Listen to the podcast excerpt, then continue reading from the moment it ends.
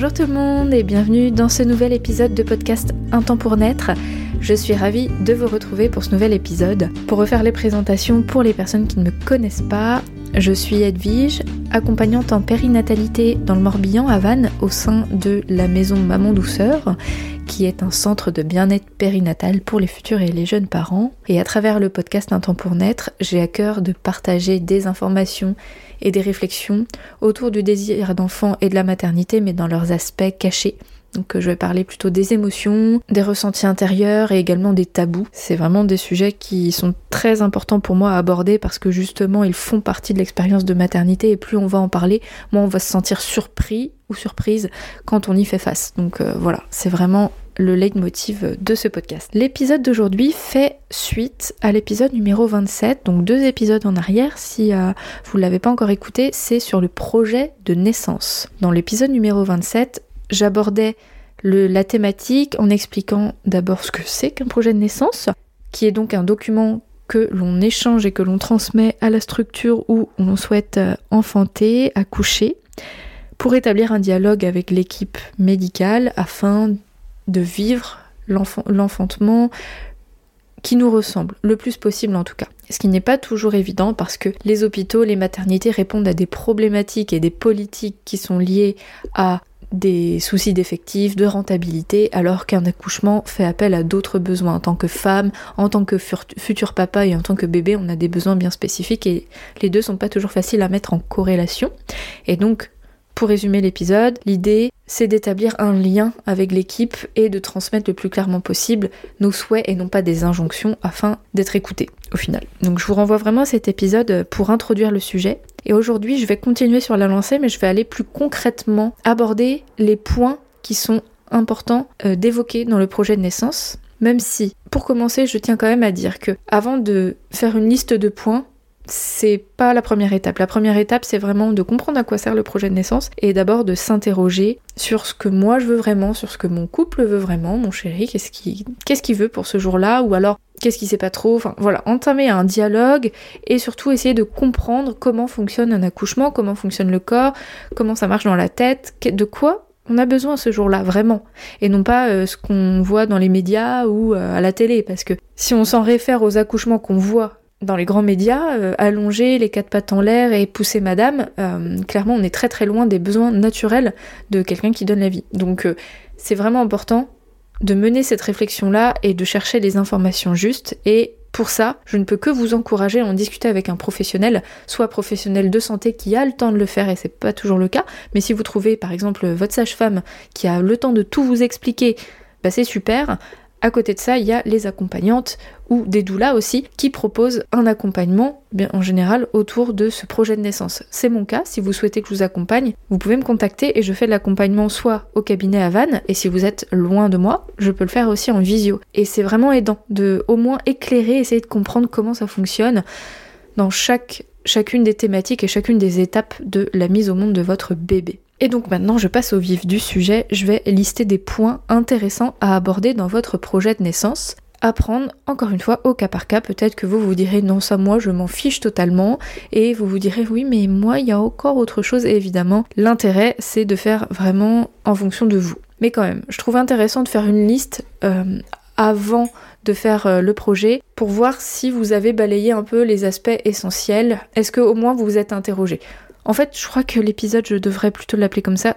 sur quel point on peut s'interroger et, transmettre une info, s'il y a une info à transmettre. Alors, je commence sur l'environnement. Donc, si on s'en réfère aux besoins d'une femme qui donne la vie, une femme qui donne la vie, elle a besoin de sécréter de l'ocytocine. C'est une hormone qui est essentielle, c'est l'hormone qui fait accoucher, elle est pulsatile et c'est elle qui favorise les contractions, donc évidemment qu'elle est importante, et pour sécréter de l'ocytocine, on a besoin de se sentir en sécurité et en amour. C'est comme ça qu'elle vient, l'ocytocine. A contrario, si on se sent stressé, ça inhibe l'ocytocine. Donc, les points communs à à peu près toutes les femmes qui donnent la vie pour sécréter de l'ocytocine, c'est un besoin de calme, de pénombre, donc ne pas être en pleine lumière ou la lumière des néons, c'est bof bof, avoir bien chaud, et pourquoi pas favoriser un environnement familier, sécure, donc il y a des femmes qui vont vouloir mettre un peu de musique, d'autres qui vont vouloir euh, profiter de certaines odeurs comme un encens ou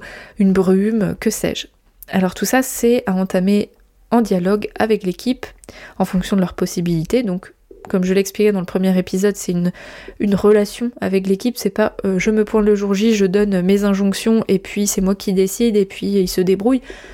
L'idée c'est quand même que tout le monde soit ok et euh, conscient de ce qui se passe et, euh, et que bref que tout le monde arrive à s'adapter le mieux possible et qu'on soit pas dans un combat le jour J. De toute façon, si vous souhaitez enfanter le plus librement possible le jour J, j'ai envie de dire vous serez pas dans un combat parce que si vous êtes dans la lutte vous n'allez pas sécréter d'ocytocine et donc ça va pas forcément bien se passer. Donc l'idée c'est quand même d'être en relation.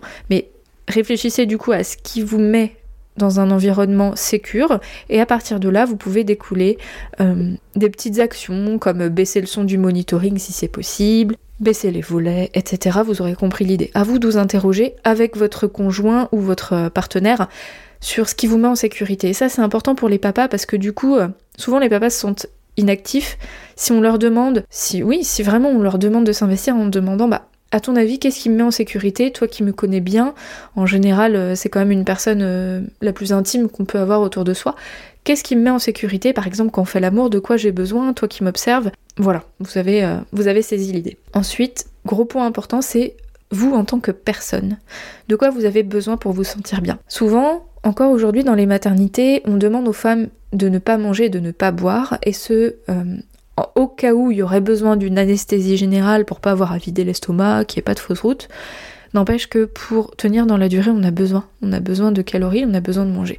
Donc, à interroger. Est-ce que vous, vous, aurez envie de... Bon, la question est un peu bête parce qu'on est des êtres humains, bien sûr qu'on a envie de manger et de boire, mais entamer euh, la discussion avec l'équipe autour de ça. Est-ce que vous pourrez prévoir des petites collations un peu d'eau, euh, une boisson sucrée, que sais-je, quelque chose qui, euh, selon vous, euh, vous fera du bien ce jour-là. Au niveau des vêtements, est-ce que vous souhaitez emmener votre propre tenue, une, chemise de nuit qui est bien à vous je sais pas, un petit t-shirt doudou, quelque chose qui vous fait vous sentir encore une fois en sécurité, ou alors est-ce que vous en fichez totalement et c'est ok pour vous de mettre la, blouse de la maternité? Tout ça encore en discussion avec l'équipe. Au niveau des mouvements aussi, quand on souhaite accoucher euh, sans péridurale et même avec, en fait, avant qu'on la pose, on a besoin de pouvoir bouger pour euh, favoriser la descente du bébé, euh, favoriser l'efficacité des contractions bien avant la descente du bébé, au moment que le bébé appuie sur le col, pour que ce soit efficace. Or, si on ne peut pas bouger, qu'on est allongé et que on ne peut pas être libre de, de ces mouvements, c'est beaucoup plus compliqué, ça peut être mal vécu. Donc, quelle est votre posture par rapport à ça au niveau des positions? À vous de réfléchir à d'autres points qui peuvent être essentiels pour vous. Euh, bien sûr, vous avez la totale liberté d'ajouter des points qui vous semblent importants pour vous. Ensuite, pour parler de l'accouchement en lui-même, le processus. Est-ce que vous souhaitez la péridurale? Est-ce que vous ne la souhaitez pas? Est-ce que vous êtes sûr de votre choix? Tout ça, vous pouvez éventuellement communiquer dessus si ça vous semble important, si vous êtes ferme ou même si vous n'êtes pas ferme, mais peut-être mettre un petit point sur comment vous vous positionnez par rapport à ça. Au niveau des interventions médicales, je suis pas euh, en train de vous spoiler quoi que ce soit si je vous explique que en ce moment on parle beaucoup des violences obstétricales, ça peut être assez anxiogène pour les futures mamans, donc euh, au passage, je sais pas si c'est judicieux pour tout le monde de, de, lire tous les témoignages qui existent, parce que ça met pas forcément confiance si vous accouchez à la maternité. Mais c'est au moins juste d'être consciente que parfois, dans les structures médicales, les gestes qui sont posés ne sont pas en adéquation avec les besoins d'une femme qui accouche, mais ils sont plutôt en adéquation avec les besoins d'une équipe qui est sous la pression du rendement. Et comme je le disais, ce ne sont pas les mêmes besoins du tout. Donc à partir de ça, comment vous vous positionnez par rapport aux interventions? La loi prévoit que toute femme, enfin tout patient doit être prévenu avant chaque geste. On doit avoir le consentement et prévenir chaque personne. Dans les salles d'accouchement, c'est pas toujours le cas encore aujourd'hui. C'est très très courant d'entendre que euh, les femmes ont eu une épisio sans qu'on leur ait demandé quoi que ce soit, une rupture de la poche des os, un décollement. Bref, ça arrive souvent. Plutôt que euh, d'être alarmiste, moi je préfère vous inviter à vous interroger sur ce que vous voulez vous. Si vous souhaitez être prévenu à chaque fois, même si c'est la loi et que ça devrait être obligatoire, je trouve intéressant de le dire, de le spécifier. Que vous avez besoin de dialogue, d'échange et euh, de votre approbation. S'il il y a des actes pour lesquels vous êtes complètement pas ok, que ce soit une épisiotomie, la rupture euh, artificielle de la poche des os, etc., c'est important de le spécifier. J'attire votre attention aussi sur tous ces actes-là. Euh, si pour la, comme pour la grande majorité des femmes, euh, vous souhaitez que ces actes soient posés uniquement s'il y a une urgence absolue ou si euh, on arrive à un seuil critique où c'est mieux de le faire que de pas le faire, ça peut être intéressant de mettre une phrase du type dans un processus physiologique. Hein. parce que bon, il me semble quand même important de préciser que quand il y a une complication médicale avérée et que c'est nécessaire d'intervenir, là, bon, bah, on peut revenir sur ces positions-là. Enfin, en tout cas, quand on comprend comment ça fonctionne et que si on est conscient que l'équipe médicale peut être utile dans certains cas, c'est évident que euh, on est d'accord au bout d'un moment que euh, certains gestes vont être essentiels. Bon, pas toujours. Bon, bref, là, je fais beaucoup de spéculation parce que c'est difficile de pas partir sur un exemple concret, mais voyez l'idée. C'est en gros, tant que le processus est physiologique, voilà mes souhaits. Si ça se complique, dans un respect maximum, je suis ok. Et si vous n'êtes pas ok, euh, c'est que là, je pense qu'il y a des choses à travailler. Dans, ce cas, euh, on bascule dans des peurs euh, par rapport à l'hôpital. Et, d'ailleurs, c'est un sujet que je vais exploiter sur la relation avec l'hôpital qui rentre en jeu parce que c'est pas toujours simple. Mais bref, du coup, là, on n'est plus sur la confiance faite aux équipes médicales et là, on part sur la défensive et on est dans un autre processus. Et là, moi, c'est pas comme ça du tout que je l'aborde. C'est quels, quels sont mes souhaits dans la mesure du possible et du, du plus logique par rapport à mon état de santé, à celui de mon bébé. Donc je reviens une nouvelle fois sur la liberté de mouvement. Est-ce que vous souhaitez pouvoir avoir un ballon, être suspendu? S'ils n'ont pas le matériel, comment on peut faire? Est-ce que vous avez une écharpe? Euh, Vous avez envie euh, de pouvoir vous mettre accroupi? Enfin, toutes les positions possibles, est-ce que c'est envisageable dans cette salle-là, dans les salles dont ils disposent? Sachant que, bon, on ne peut pas trop prévoir de quoi on aura besoin le jour J, donc ça peut être bien de se dire, bon, si on dit je veux accoucher accroupi ou je veux faire tout mon travail accroupi, c'est pas très intéressant parce que ce jour-là, vous pouvez pas savoir de quoi vous aurez besoin. C'est notre animal intérieur qui parle, hein. c'est pas notre cerveau conscient, donc on peut pas trop anticiper ce genre de choses. Mais si au moins on instaure un dialogue en disant bah moi j'aimerais bien pouvoir bouger et, voir ce que vous avez comme matériel, en tout cas pouvoir en disposer euh, au maximum ou emmener le mien s'il le faut bah ça passe le message que vous avez besoin d'être libre aussi ce jour-là au niveau des mouvements. La question aussi de l'eau. Est-ce que vous souhaitez euh, faire une douche, vous soulager grâce à l'eau? Est-ce que c'est quelque chose qui vous appelle? Et euh, vous souhaitez du coup en profiter si c'est possible, voir une baignoire, une baignoire de dilatation?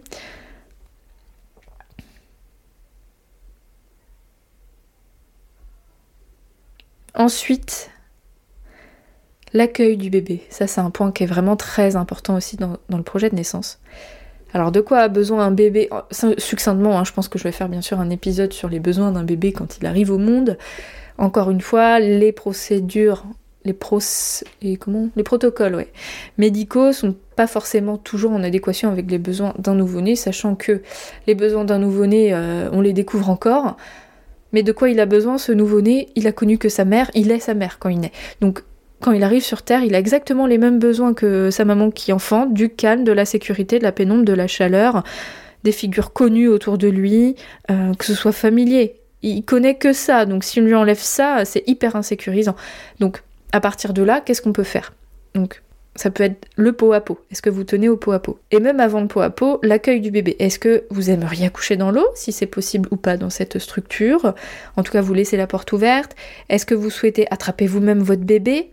Est-ce que vous souhaitez que l'équipe ne touche pas euh, le bébé qui arrive tant que, tant que faire se peut? Tant que tout va bien? Est-ce que vous souhaitez rester dans le silence? Est-ce que vous voulez toujours de la pénombre et qu'on ne saute pas tout de suite avec des lumières sur votre bébé pour voir comment il est constitué. Est-ce que vous voulez le mettre directement au sein? Est-ce que vous voulez le laisser aller au sein lui-même? Vous voyez, il y a plein de questions qui arrivent à ce moment-là. Au niveau des soins, est-ce que vous souhaitez qu'il fasse une toilette ou pas? Est-ce que vous voulez garder son vernix le plus longtemps possible? Au niveau des vitamines, est-ce que vous souhaitez que ce soit l'hôpital qui fournisse les vitamines et qui les donne au bébé? Est-ce que vous avez vos propres vitamines? Et bien sûr, on, va parler du cordon. Ça, c'est un point essentiel. Alors pourquoi? Dans beaucoup de projets de naissance, c'est marqué ne coupez pas le cordon immédiatement. C'est pas pour rien. Le cordon, c'est ce qui relie le bébé au placenta. Et aujourd'hui, on n'est pas sans savoir, à moins d'une grosse mauvaise foi, mais on n'est pas sans savoir que quand le bébé est né, il y a une grosse partie de son sang qui est encore dans le placenta, 30 à 50%. Alors clamper le cordon tout de suite, c'est comme si on vous demandait de vous vider de la moitié de votre sang et d'aller courir un marathon après. Bien sûr que c'est pas faisable. Pourtant, c'est encore pratiqué euh, beaucoup, beaucoup, beaucoup. Donc voilà l'intérêt d'attendre pour couper le cordon, qu'il soit euh, soit plus en train de battre en fait, qu'il soit plus pulsatile, qu'il soit plus en train de transmettre du sang. Il y a encore des mythes hein, qui circulent comme quoi euh, si euh, le bébé, euh, si on coupe pas le cordon tout de suite, en fait le, sang du bébé va aller dans le placenta, mais non, non, le corps est très bien fait. non, ça se fait pas ça. voilà l'intérêt, euh, qui est quand même essentiel. Essentiel à comprendre et à, savoir. Mais si on le sait pas, bah du coup on peut pas trop comprendre pourquoi euh, laisser, le cordon. Il n'y a pas trop d'intérêt comme ça quand on ne sait pas. Il y a aussi des parents qui vont préférer faire un don de sang de cordon. Et voilà, donc c'est important de le communiquer. Est-ce que vous, vous êtes ok avec ça? À partir du moment où on laisse le sang au bébé, bah du coup pour faire un don de sang de cordon c'est plus délicat. N'empêche que, bon là je parle de ma position et même, ça me paraît tellement plus logique de laisser le sang au bébé. Et en plus, dans le cordon, il y a encore plein de cellules souches, donc qui sont euh, vraiment euh, essentielles aussi pour euh, la, bonne santé. Mais voilà, si vous, vous avez en tête de faire un don de sang de cordon, bref, comment ça se passe dans cette équipe-là, dans cette maternité-là plus largement, quels sont leurs protocoles par rapport à ça et comment on peut trouver un terrain d'entente? C'est important aussi de parler de la place du papa dans tout le processus pendant le travail Est-ce qu'il souhaite être présent? Au niveau de l'accouchement, est-ce qu'il souhaite voir, pas voir? Tout ça, c'est des questions à se poser. Je dis pas qu'il faut tout noter parce que vaut mieux mettre des points clés qui regroupent l'essentiel et les choses les plus importantes parce que les soignants qui rentrent dans la pièce, ils ont pas 4 heures pour lire votre projet de naissance. Mais n'empêche que c'est intéressant de se poser toutes ces questions. Comment le papa ou euh, votre compagne, hein, si c'est une femme, aborde sa place ce jour-là? Et du coup, pour savoir quelle place cette personne peut prendre, je trouve ça important qu'on s'adresse à lui, à elle, en amont euh, c'est pas le jour J hein, qu'on s'affole et qu'on se demande ce qu'on va, va foutre ce jour-là. Non, non.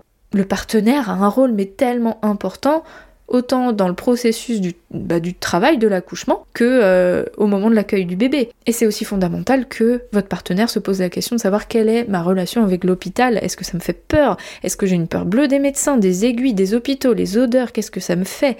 Et il y a des personnes pour qui c'est pas ok. Voir un bébé net, il y a des personnes pour qui c'est pas ok. Et dans ce cas, soit on travaille dessus, soit on. Ben c'est ok que c'est pas ok. Mais c'est important de se poser toutes ces questions pour pas qu'il y ait des rancœurs, des non-dits, des incompréhensions, des quiproquos. Je trouve important aussi de parler en cas d'urgence. Qu'est-ce qui est important pour moi? Est-ce que c'est important pour moi d'être prévenu des gestes? De comprendre ce qui se passe, même si on est dans l'urgence? D'avoir des explications, la place de mon conjoint? Si par exemple je pars en césarienne, est-ce que j'aimerais que mon conjoint soit présent avec le bébé, plutôt avec moi? Et puis pour l'après, est-ce que je souhaite allaiter? Comment j'envisage? Est-ce que je, souhaite ne pas allaiter mais donner une tétée de bienvenue? Et dernier gros pôle qui me semble aussi intéressant, c'est de parler des craintes. Parce qu'au-delà de savoir ce qu'on veut, il y a des choses qu'on sait qui sont difficiles pour soi. Et je trouve intéressant d'en parler. Euh, non pas dans le sens ah non je veux pas ça, c'est plus euh, j'ai l'exemple de femmes par, bah, qui ont vécu des traumatismes soit sexuels et qui du coup ont très très peur qu'on leur mette quoi que ce soit dans le vagin. Euh, donc euh, ces femmes-là vont potentiellement peut-être faire des crises d'angoisse au moment de la pose d'un spéculum. Alors le jour J, ça pose question. C'est important de le dire, je pense, de dire aux équipes, ben, j'ai un passif difficile. On détaille, on détaille pas, ça, ça regarde chacune, mais ça permet aux équipes, c'est des êtres humains, hein.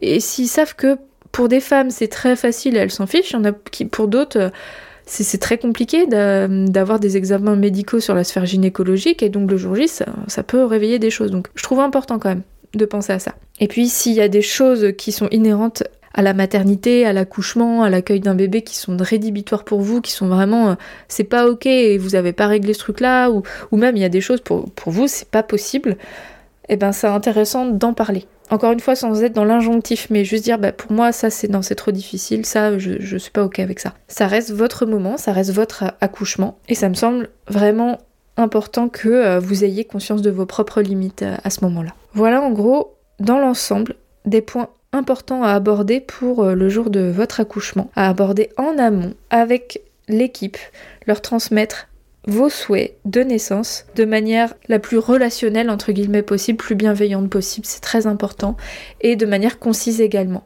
Et on constate que ce sont des points qui sont très difficiles à trancher tant qu'on n'a pas les infos justes, neutres, et pouvoir prendre une décision euh, de manière éclairée, parce que pour une même information neutre et juste, on n'aura pas tous les mêmes envies, les mêmes besoins. Il y a des besoins qui sont inhérents à l'espèce humaine, et donc euh, le besoin euh, de pouvoir bouger le jour de l'accouchement, euh, je pense qu'on est à peu près toutes d'accord pour dire effectivement, tant que j'ai pas la péridurale, ou si je ne veux pas la péridurale, j'ai envie de pouvoir bouger. Hein. Qui dit non, j'ai envie qu'on m'oblige à rester allongé Non, je ne crois pas. Donc ça, ça semble assez évident. Il y a d'autres points qui sont pas du tout évidents, comme la place du papa, la posture euh, que cette personne, euh, cet accompagnant souhaite avoir, qui fait partie de la naissance aussi, qui est essentielle.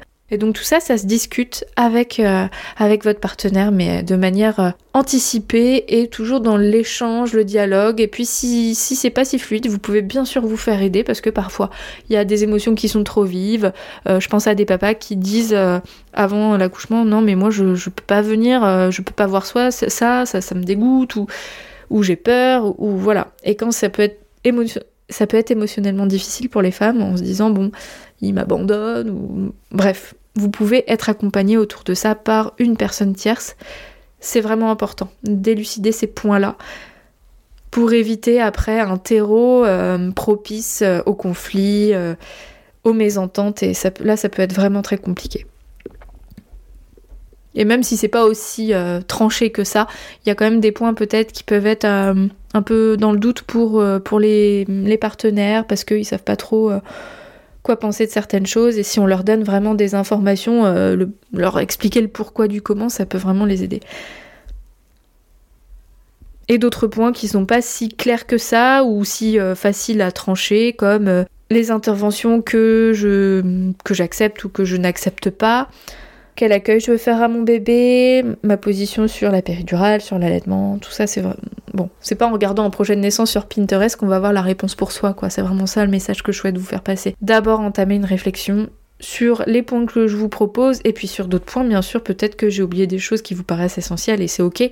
Là, c'est vraiment. Euh, je dégrossis de manière générale. Hein. Et donc, comme j'en parlais en début d'épisode, si vous sentez que ça peut vous faire du bien d'en parler, d'avoir un moment juste pour vous, pour vous toute seule ou pour euh, votre couple avant l'accouchement pour parler de tout ça et que vous sentez que l'accompagnement médical que vous avez euh, n'a pas répondu à toutes vos questions en tout cas, on peut tout à fait en échanger. Je propose des séances en visio et c'est vraiment l'occasion de déposer, de partager ce que vous ressentez, de comprendre, de, demander les informations qui vous manquent et, euh, et d'élaborer en fait ce projet de naissance de la manière la plus juste possible. Et je pense que c'est ça l'objectif, c'est pas d'avoir un joli projet de naissance comme sur Pinterest ou avoir euh, une liste euh, de choses que je veux, que je ne veux pas, et derrière, bah en fait c'est imbuvable et les équipes ne le lisent même pas. Le but c'est quand même de se donner toutes les chances de vivre l'expérience qu'on a envie de vivre au maximum en tout cas. Voilà pour le projet de naissance et les points qui peuvent être importants à aborder. J'espère que cet épisode vous a été utile que ça vous a apporté en tout cas des ressources intéressantes et concrètes sur euh, de quoi je parle là, je suis devant ma feuille, je sais pas trop quoi écrire. Bon bah si vous saviez euh, une petite panne d'inspiration, j'espère que ça vous a relancé un petit peu. Je suis disponible si vous avez besoin d'être éclairé sur certains points et n'hésitez pas à demander aussi euh, à votre sage-femme sur des points strictement médicaux. Là, bah, ça peut être intéressant si vous avez des questions. Si vous aimez le podcast, n'hésitez pas à le partager aux personnes autour de vous, à me laisser une note sur votre plateforme d'écoute et plus largement m'envoyer un message euh, si ça vous fait plaisir. Moi en tout cas ça me fait toujours plaisir d'avoir vos retours. Je vous souhaite une excellente fin de journée et je vous dis à la semaine prochaine pour un nouvel épisode.